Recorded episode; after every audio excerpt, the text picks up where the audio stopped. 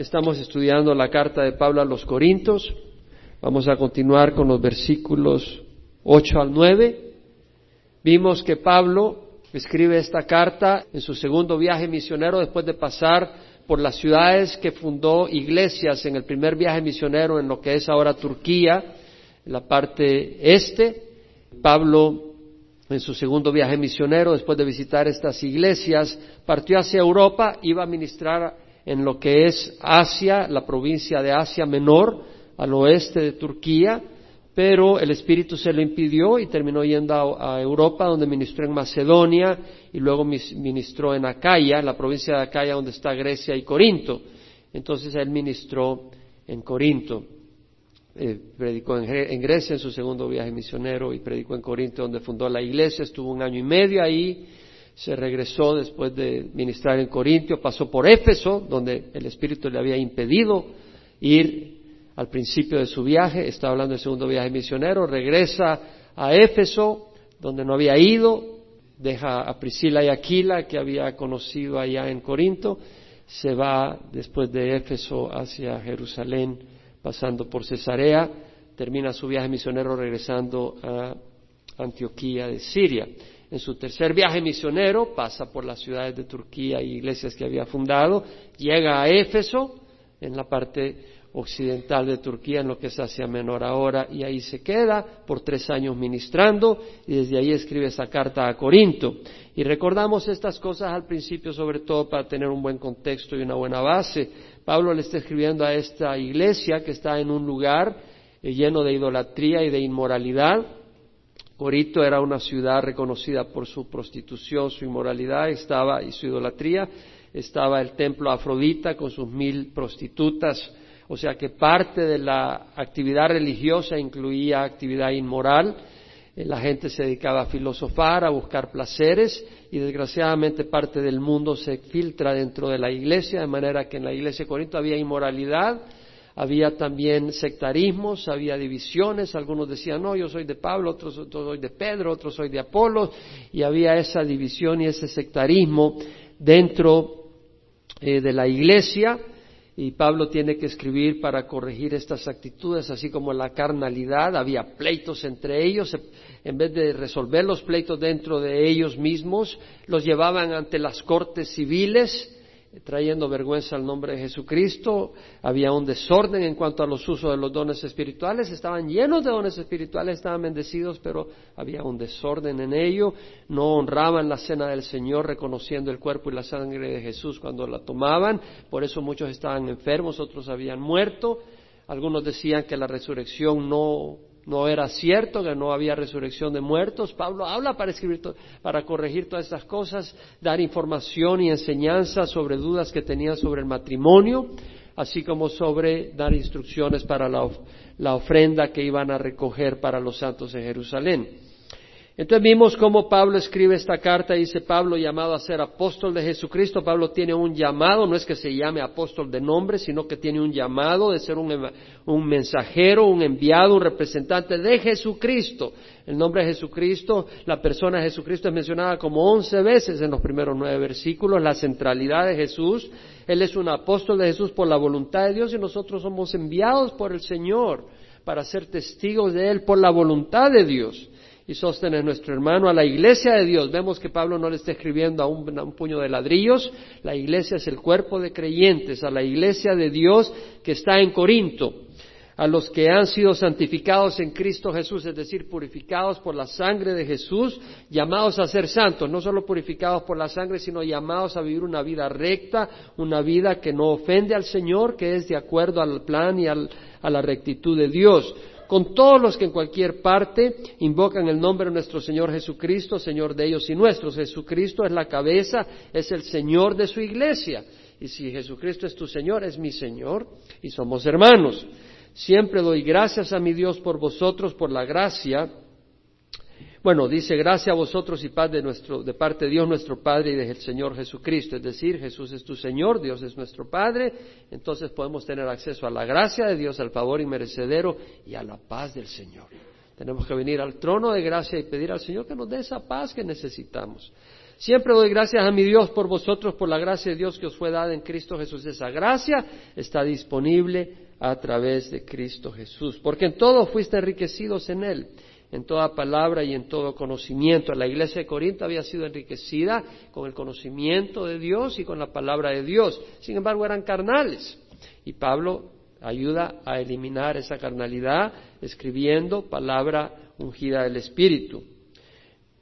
Así como el testimonio acerca de Cristo fue confirmado en vosotros, el testimonio acerca de Cristo, que Cristo murió, que Cristo resucitó, que Cristo es el Hijo de Dios, que Él rompe las cadenas, había sido confirmado en ellos. Algunos habían dejado el alcoholismo, otros habían dejado la homosexualidad, otros habían dejado la fornicación, otros habían dejado la idolatría, había sanidad entre ellos, habían recibido dones espirituales habían visto milagros, o sea que el testimonio acerca de Cristo había sido confirmado en ellos.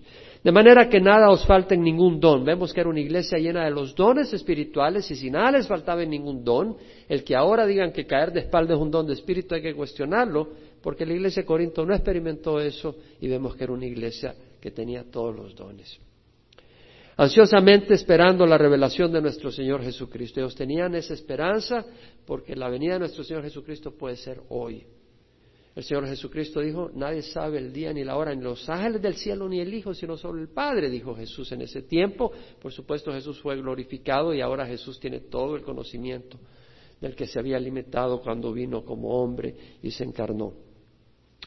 Entonces ahí nos quedamos, una breve reseña. Y ahora continúa Pablo, el cual también os confirmarás hasta el fin para que seáis irreprensibles en el día de nuestro Señor Jesucristo. Fiel es Dios por medio de quien fuiste llamados a la comunión con su Hijo Jesucristo, Señor nuestro. Dios es el que nos fortalece. Vemos acá que dice que Él es el que nos confirma hasta el fin, para que seáis irreprensibles en el día de nuestro Señor Jesucristo. Nada os falta en ningún don, esperando ansiosamente la revelación de nuestro Señor Jesucristo, el cual también os confirmará hasta el fin. El mismo Señor es el que nos confirma. Ese Jesucristo que es Señor, Salvador y Dios. Solo Dios puede confirmar al hombre. La palabra confirmar en el griego quiere decir hacer firme. La palabra acá, en el griego, me he ido a ver qué significa realmente. Está hablando de afirmar. Algo que está medio débil lo establece, lo hace seguro. Como cuando viene un huracán y tú vienes y aseguras las ventanas, para que, las puertas, para que no salgan volando, lo que sea tú afirmas algo o hay un edificio y tú afirmas esas columnas para que el lugar esté firme. Jesucristo nos confirma hasta el fin, es una promesa. Fiel es Dios por medio de quien fuiste llamado a la comunión con su Hijo Jesucristo. Es decir, Dios en su fidelidad nos va a confirmar. Ahora, cuando estudié esto me llama la atención lo que el Señor me muestra. Es muy lindo preparar estos estudios porque el Señor me revela muchas cosas cuando lo estoy preparando. Y entre más me quedo meditando en oración, me revela muchas cosas. El Señor es muy lindo. El Señor nos va a confirmar y nos va a afirmar, pero no nos alejemos de Él y Él nos va a afirmar. Él lo hará, Él nos va a establecer. Ahora, esta escritura no da lugar a la persona arrogante que cree que puede hacer las cosas por sí solo. Porque acá Pablo dice, el cual también os confirmará hasta el fin. Es decir, nosotros no podemos con nuestra propia capacidad ser firmes. Si me estás escuchando lo que estoy diciendo? Nosotros no somos firmes en nuestra propia reserva, en nuestra propia habilidad. No somos firmes, hermanos. Y si crees que eres firme, quítate de la mente, porque si no vas a pegar una caída, pero muy grande. Pablo dijo, el que cree que está firme, tenga cuidado, no sea que caiga. ¿Por qué? Porque muchas veces el que cree que está firme cree que Él es el que está firme y que no es el Señor el que lo está sosteniendo. Y hay un peligro. Ahora, esta, esta escritura tampoco nos libra de nuestra responsabilidad de buscar a Dios para que nos fortalezca en nuestras debilidades. Es como cuando el Señor dice de que busca primero su reino y su justicia y todas estas cosas os serán añadidas, el comer, el techo, la ropa. ¿Sí se acuerdan Mateo 6 que dice el Señor? No os preocupéis que comeréis, que beberéis o con qué os vestiréis, porque los gentiles ansiosamente buscan estas cosas, que vuestro Padre Celestial sabe que necesitas todas estas cosas. Pero busca primero su reino y su justicia y todas estas cosas os serán añadidas. El Señor ha hecho esa promesa, amén. Pero ten cuidado si tú dices, bueno, yo estoy buscando al Señor, ya no salgo a trabajar. Perezoso, arragán, holgazán, estás buscando una excusa. No, el Señor va a proveer, pero ¿sabes cómo va a proveer? Con tus manos, con tus pies, patitas, ¿para qué las quiero? A trabajar. Manos, ¿para qué las quiero? A ponerte manos a la obra. Es decir, de la misma manera, el Señor nos va a fortalecer, pero tenemos que venir a Él. Tenemos que buscar de Él. El Señor dijo, velad y orad para que no entréis en tentación. El espíritu está dispuesto, pero la carne es débil. Quiere decir que tenemos que hacer nuestra parte para que el Señor nos establezca y nos guarde y nos, nos afirme. Nuestra responsabilidad es creer en Él, no alejarnos, buscarlo todo el tiempo. Jesús no te obliga a que permanezcas en Él. Sí, Él los confirmará hasta el fin, pero tú tienes que querer estar con Él hasta el fin. En el momento en que tú decidas, Señor, hasta aquí, fuimos compañeros de viaje, nos vemos, yo voy a seguir mi camino, el Señor con muchas lágrimas te va a ver salir. Porque Él no te va a forzar que sigas con Él. Él no te va a forzar. Jesús mismo dijo en Juan 15, 4, 5, permaneced en mí. ¿Por qué va a decir eso si no tenemos libertad para escoger?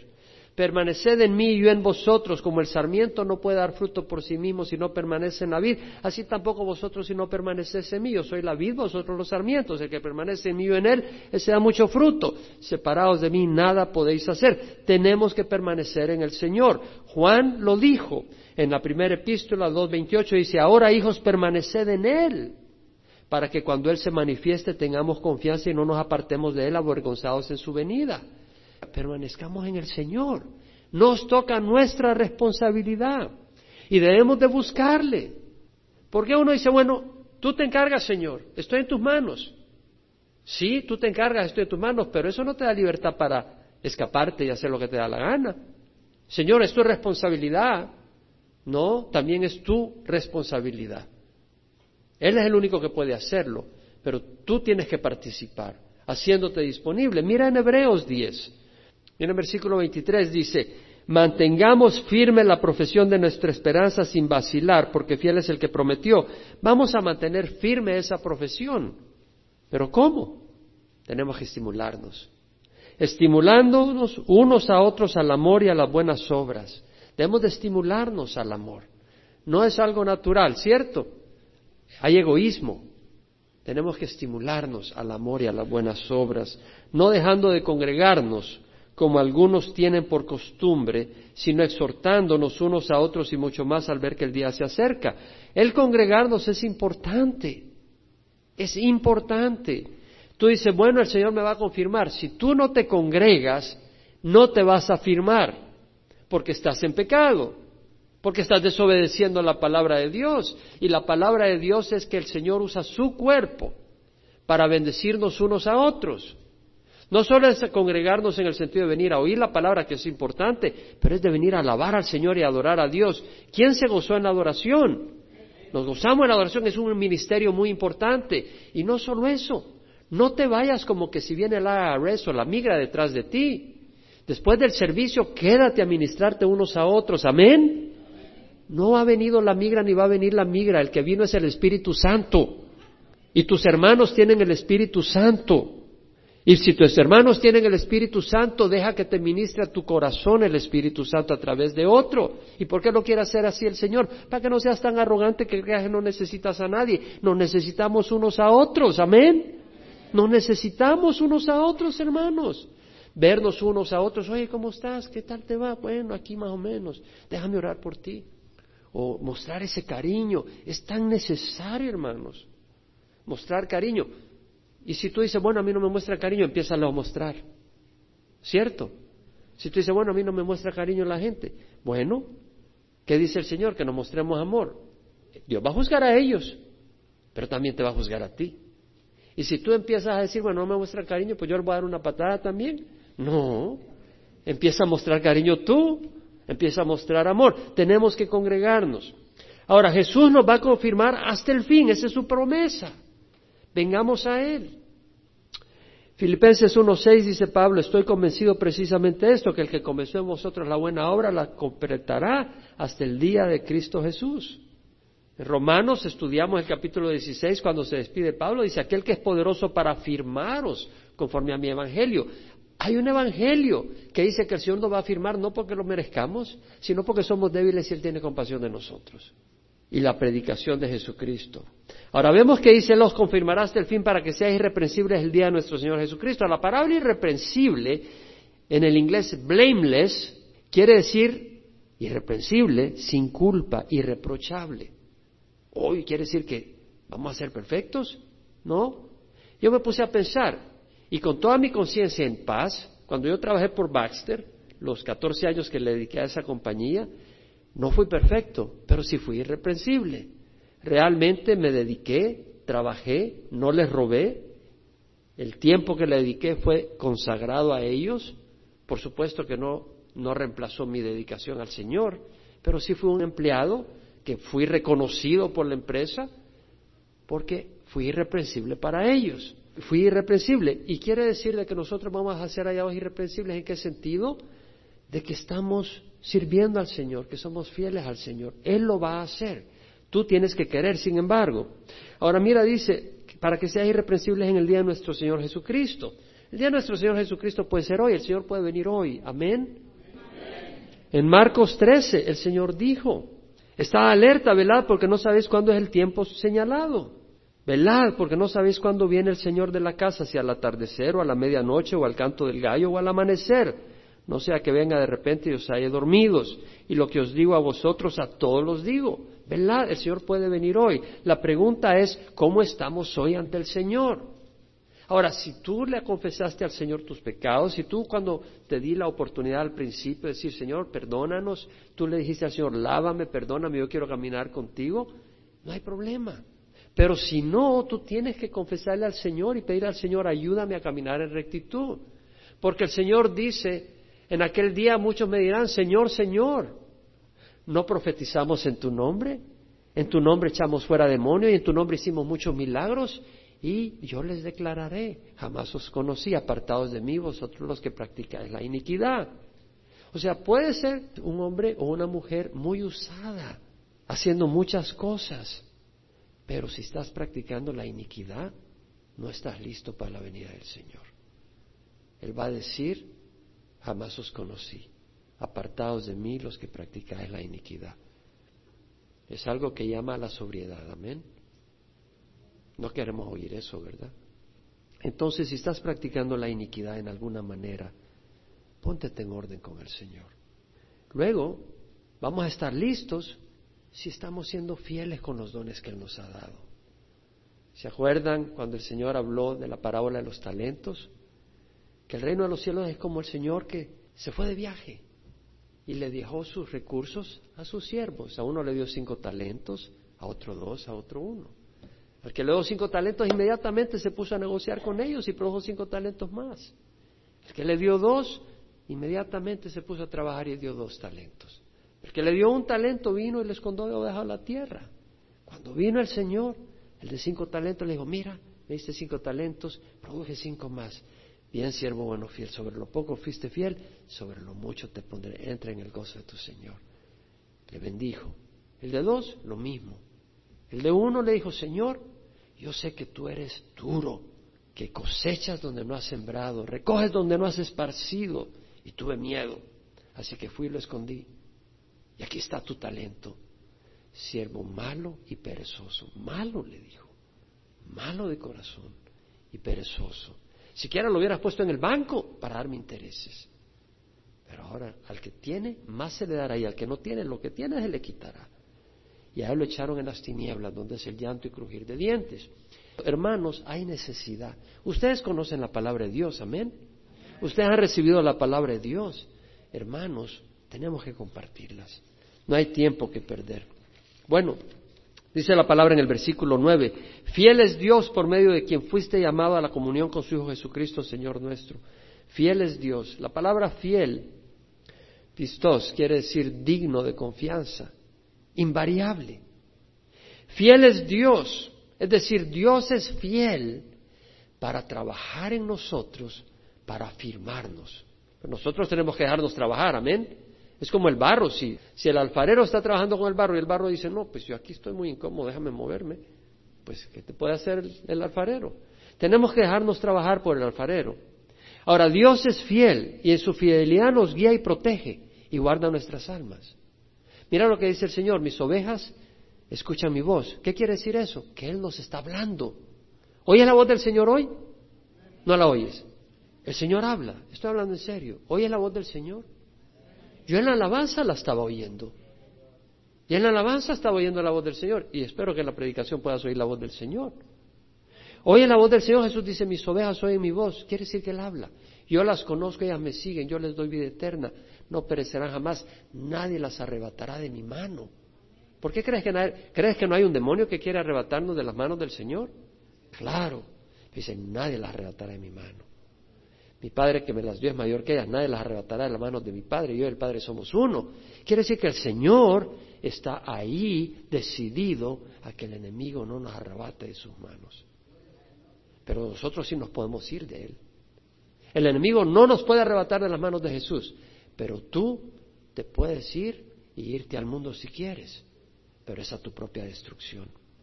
Dios se muestra fiel según de Timoteo 1.12, Pablo dice, yo sé en quién he creído. Es por el Espíritu Santo. Yo sé quién he creído y estoy convencido de que es poderoso para guardar mi depósito hasta aquel día. Jesús va a guardar nuestro depósito hasta aquel día. El Señor es fiel, dándonos lo que necesitamos, ni más ni menos. Tal vez estás pidiendo demasiadas cosas que van a ser una piedra de tropiezo. Él que escribió Proverbios 3, 37, 9 dijo, no me des pobreza ni riqueza dame a comer mi porción de pan, no sea que me sacie y te niegue, y diga, ¿quién es el Señor? O que sea menesteroso y robe y profane el nombre de mi Dios. En otras palabras, a veces el Señor no te da lo que tú quieres porque es un capricho. Tal vez el Señor te da lo que tú no quieres y te estás quejando, pero es lo que tú necesitas para afirmarte en su camino. Muchas veces las crisis nos afirman en el camino del Señor. ¿Quién puede decir amén? Muchas veces requiere una crisis, muchas veces requerimos la disciplina del Señor. Y algo hermoso, en este mundo hay tentaciones, la carne nos tienta, ¿quién puede decir amén? Nos tienta el mundo, ¿quién puede decir amén? Y nos tienta Satanás. Pero mira lo que dice el Señor, fiel es Dios, que no permitirás que vosotros seáis tentados más allá de lo que podéis soportar sino que con la tentación proveerá también la vía de escape a fin de que puedas resistirla. ¿Sabes lo que quiere decir?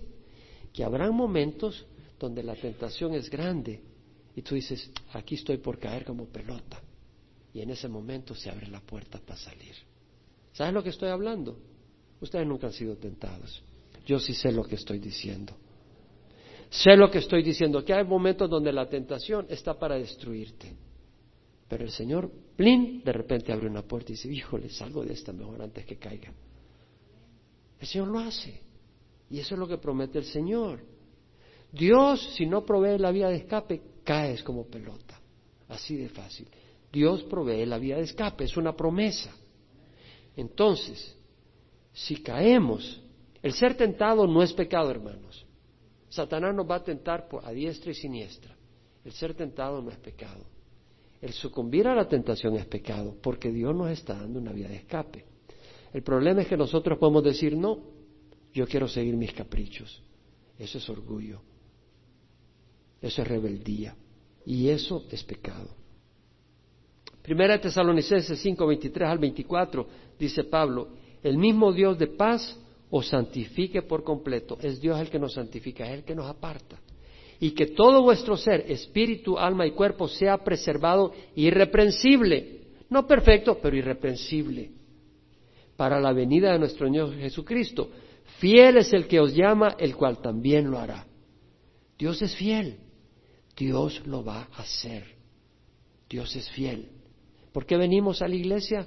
Porque queremos permanecer en Él. Amén. ¿Por qué leemos la palabra de Dios? Porque queremos permanecer en Él. ¿Por qué vamos a la reunión de oración? Porque queremos permanecer en Él. ¿Por qué leemos la Biblia en nuestras casas o ponemos algunas alabanzas? Porque queremos permanecer en Él. Aunque estás siendo tentado, aunque te sientas sucio, no te dejes engañar por Satanás. Pon la palabra de Dios en la radio. Agarra la Biblia. Lleva tu mensaje. Ven a la iglesia. Que el Señor te lava el Señor es fiel, según el Tesalonicenses 3.3 dice, fiel es el Señor quien os fortalecerá y protegerá del maligno. Él es el que nos va a fortalecer. Y si tropezamos y caemos, fiel es el Señor, porque dice la palabra, si confesamos nuestros pecados, Él es fiel y justo para perdonar nuestros pecados y limpiarnos de toda maldad. ¿Quién puede darle gracias a Dios por su fidelidad? El Señor es fiel. Ahora mira lo que dice. Fiel es Dios por medio de quien fuiste llamados a la comunión con su Hijo Jesucristo, Señor nuestro. Fiel es Dios por medio de quien fuiste llamados a la comunión con su Hijo. Se trata de una comunión. Nosotros necesitamos una comunión. El, el corazón del hombre sin la comunión de Dios es solitario. Y necesitamos la comunión de Dios.